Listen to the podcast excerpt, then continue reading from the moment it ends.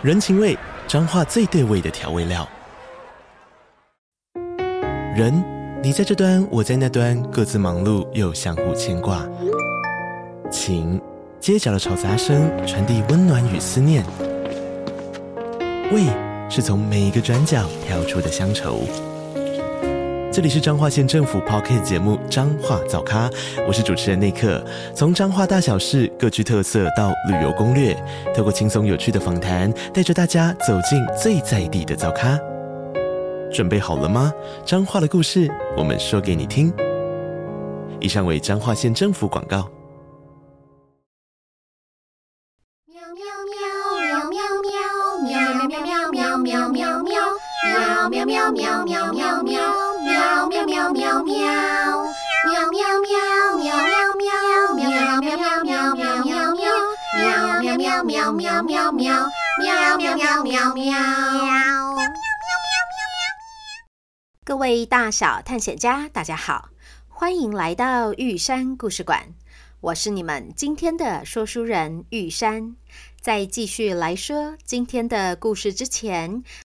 玉山要先来宣布一个好消息，那就是我期待已久的印象画派光影艺术展，终于要在十二月底于台北开展了。我真的是迫不及待的想要到展览现场，再次感受整个人浸泡在艺术画作里的感觉。我记得我第一次看光影艺术展是梵谷的作品。当时觉得超级神奇的，梵谷画作中强烈的色彩、流动的笔触以及带有感情的明暗变化，被放得好大又好清楚。加上展览现场圆弧形的荧幕设计，我有种被画作满满包围的感动，仿佛是跟着梵谷一起呼吸一样。一开始，我整个人激动到不行。凡是所有眼睛看到、耳朵听到的，都好震撼。后来，我慢慢静下心来，在展场里选了一个角落，静静地待了好久，让自己沉浸在画作中。我觉得有生之年能够以这样充满创意的方式接触梵谷的作品，真的是太让人满足了。玉山认为，这种鲜活而充满动态感的展览形式，也非常适合全家大小手牵手一起来参观。小探险家可以在画作前穿梭、游走、探险；大探险家则是能够以全新的视角接触经典名画。而这次由翡冷翠主办的印象派光影特展，除了展出《破案姐妹花》故事中提到的捣蛋者联盟主席范谷的星夜、自画像协会会长莫内的睡莲和窦家的芭蕾舞者，以及多位知名印象派画家的精彩作品之外，据说现场还有会说话的梵谷，向观众介绍他自己的生平故事与作品。大家可以去听听看他的声音，跟玉山故事里梵谷的声音，你比较喜欢哪一个？为了邀请大家一起看展，玉山特别跟主办单位争取了一个和官网一样优惠的早鸟票价。同时，更重要的是，我还特别为这次的展览设计了一份学习单。只要是从玉山故事馆专属连接购票的粉丝，凭订单都可以在展览期间跟玉山索取学习单的电子档。我希望能够借由我的文字引导，让小探险家在观看展览的过程中，仿佛有玉山陪伴一样，一起打开感官，享受印象派大师们精彩的创作。相关的购票链接与学习单的索取办法，我放在本集的文字说明中哦。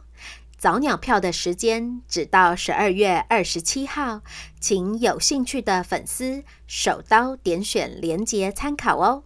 好了，交代完大事之后，接着我们要继续来说榨柴一一六的故事。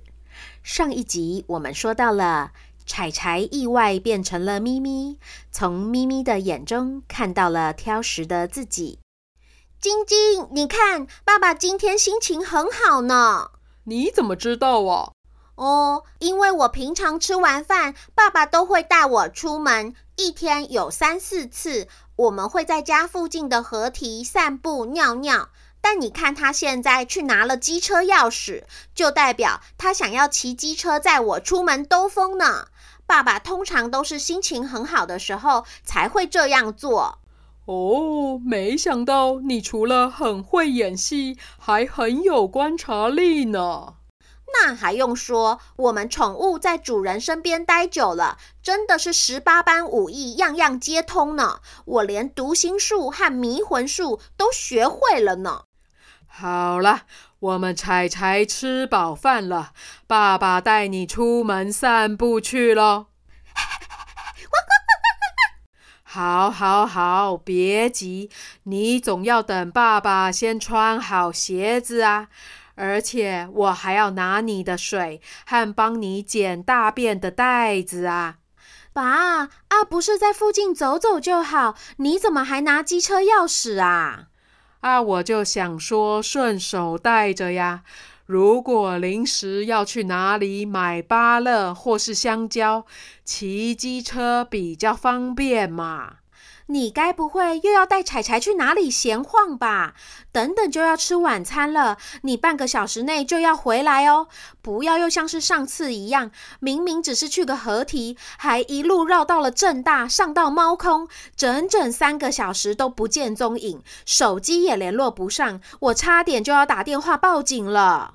哎呦，那也不能怪我啊！就我们柴柴过家门而不入，不愿意下车啊，爸爸就只好再绕远一点，陪他多兜风一圈啊。总之，今天不要去这么久哦，我晚上订了烤鸭，你要准时回来吃饭哦。呜呼呼呼呼呼！柴柴呀，你是对你爸爸施展了迷魂术，才让他心甘情愿载着你在外面绕这么久吗？嘿嘿嘿，被你发现了啊！谁叫我是爸爸最疼爱的小女儿啊？哦，看他们这样开开心心的出门，我也好想要一起去哦。哦，对耶。你的爸爸妈妈和姐姐是不是平常不太带咪咪出门呢？是啊，咪咪比我还要有个性，天生不受拘束。要它佩戴着牵绳，跟着主人的步伐在路上走，简直是天方夜谭，根本不可能。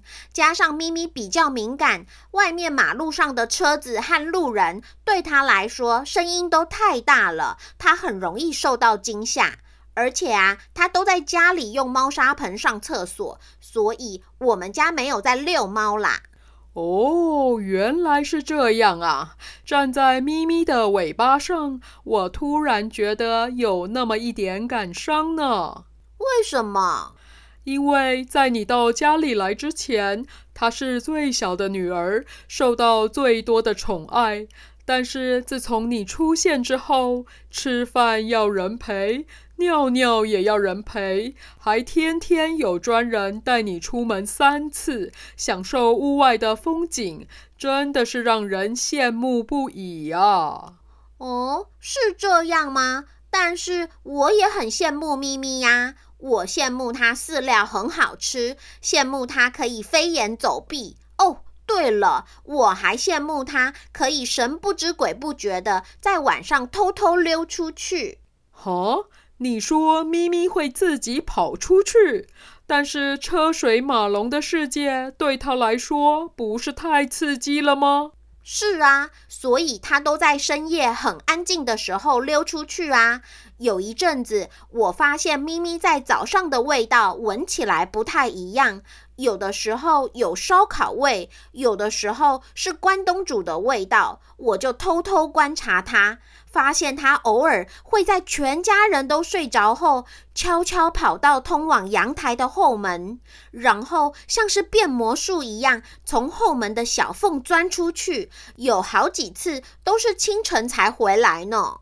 哦，这也太神秘了吧！是啊，可惜我太大只，钻不过去，不然也一定要跟去看看，他都在外面玩什么。呜呼呼呼呼呼！你刚刚不是说你有十八般武艺吗？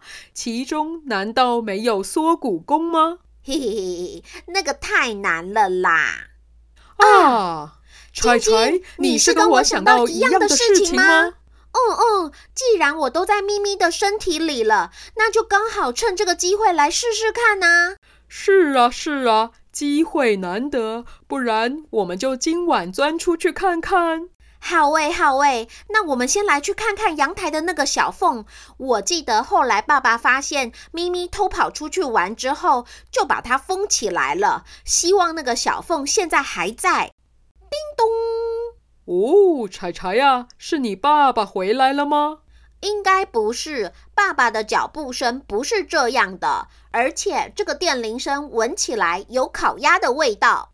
哦，是我订的烤鸭来了。以外，哦，我也闻到了，那个烤鸭闻起来好香啊，感觉才刚从锅子里炒出来呢。你们现实世界也太方便了吧？想吃烤鸭，既不用自己动手，也不用动脚出门去买，就有专人会帮你送上门来，这简直比魔法还要厉害了呀！是啊，我有的时候也好希望自己有一只手机，这样我想要吃什么就往上面按一按，东西就会自己出现，而且还不只有吃的东西哦。我看咪咪的猫砂盆、爸爸的熨斗、妈妈的沙发，还有姐姐的电动游戏机，也都是自己送上门来的呢。小姐，那麻烦你确认一下餐点的数量哦。哦，没问题的，我都看过了，谢谢你哦。啊，地址还好找吧？不好意思哦，还麻烦你爬楼梯上来。呵呵，你备注公车站牌旁边很好找，而且你家楼梯也不多。我送过那种跟迷宫一样的住址，好不容易找到对的门牌号码了，居然还碰到电梯坏掉，要爬六层楼的楼梯。哦，那才真的是让人昏倒啊！啊，不好意思啊，一不小心聊起来了，我还要赶着去送下一单呢，先走喽。先生，谢谢你哎，下楼梯要小心哦，我帮你开电灯。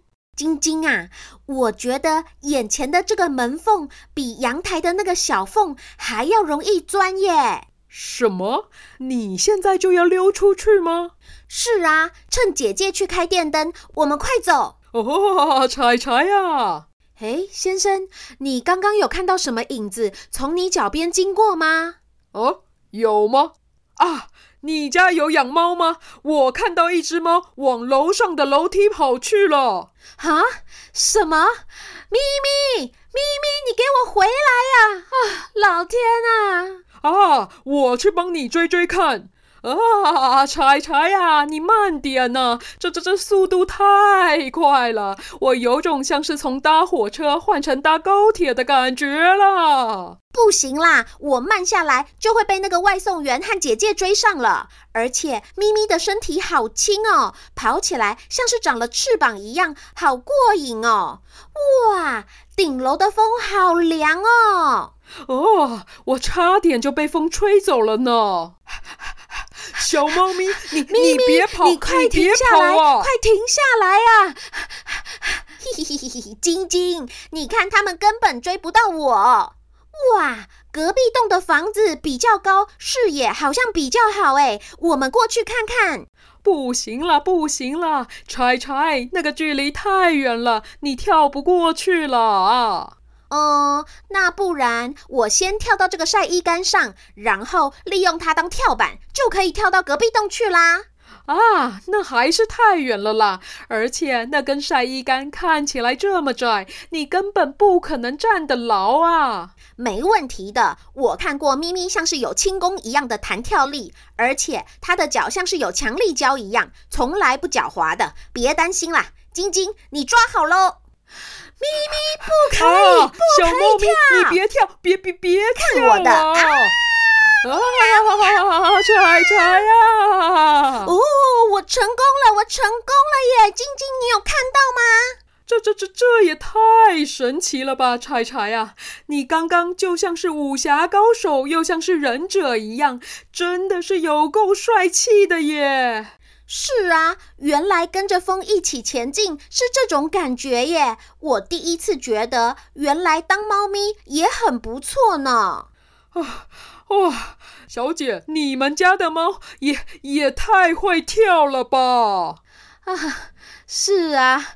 啊，还好他平安无事，不然我真的不知道怎么跟我爸交代。先生，不好意思，哎，还麻烦你帮我一起追猫啊！你不是还有下一单要送吗？哦哦，对哈，但但是你的猫怎么办呢？啊，没关系，我们跟住在隔壁栋的里长很熟，我去隔壁请他帮忙。走，我跟你一起下楼哦。哇，晶晶，你看，我们下面的马路和车子都变得好小哦。我感觉自己好像是从公主变成了女皇呢，有种鸟瞰天下的威风。难怪咪咪喜欢偷溜到顶楼来玩。呜呼呼呼呼呼，是啊，托咪咪的福，我也大开眼界了呢。哦，柴柴呀，你看，你上次差点撞到的那种机车后面，为什么都有一个一个的箱子？绿色、橘色和桃红色，好缤纷呀！哦，那就是食物外送员的机车呀。那些箱子都是保温袋，让食物送到客人手上的时候，还可以热腾腾的。难怪刚刚那个烤鸭这么的香喷喷，啊，那台有着大箱子的车子里面一定装了更多食物吧？啊，那是货车啦，里面装的东西都比较大或比较重，有可能是咪咪的猫砂盆、爸爸的熨斗、妈妈的沙发，或是姐姐的电动游戏机呢。货运司机会在指定的时间把东西送到需要的人手上。哦，原来你们这个比魔法还要厉害的世界，是靠着这些外送员和货运司机建立起来的呀？咦，对耶，说不定他们才是有魔法的人呢。嘿，晶晶，你看，隔壁还有一栋更高的耶，我们跳过去看看。哎，柴柴呀，不要吧！你姐姐等等上来找不到你，一定会很紧张的。不会啦，我玩够了就会回去了。你抓好喽！哇，晶晶，你看，我这次是真的飞起来了耶！咪咪的身体真的像是云霄飞车一样呢。呜呼呼呼呼呼呼！咪咪的记性看起来也没有比你好多少呢。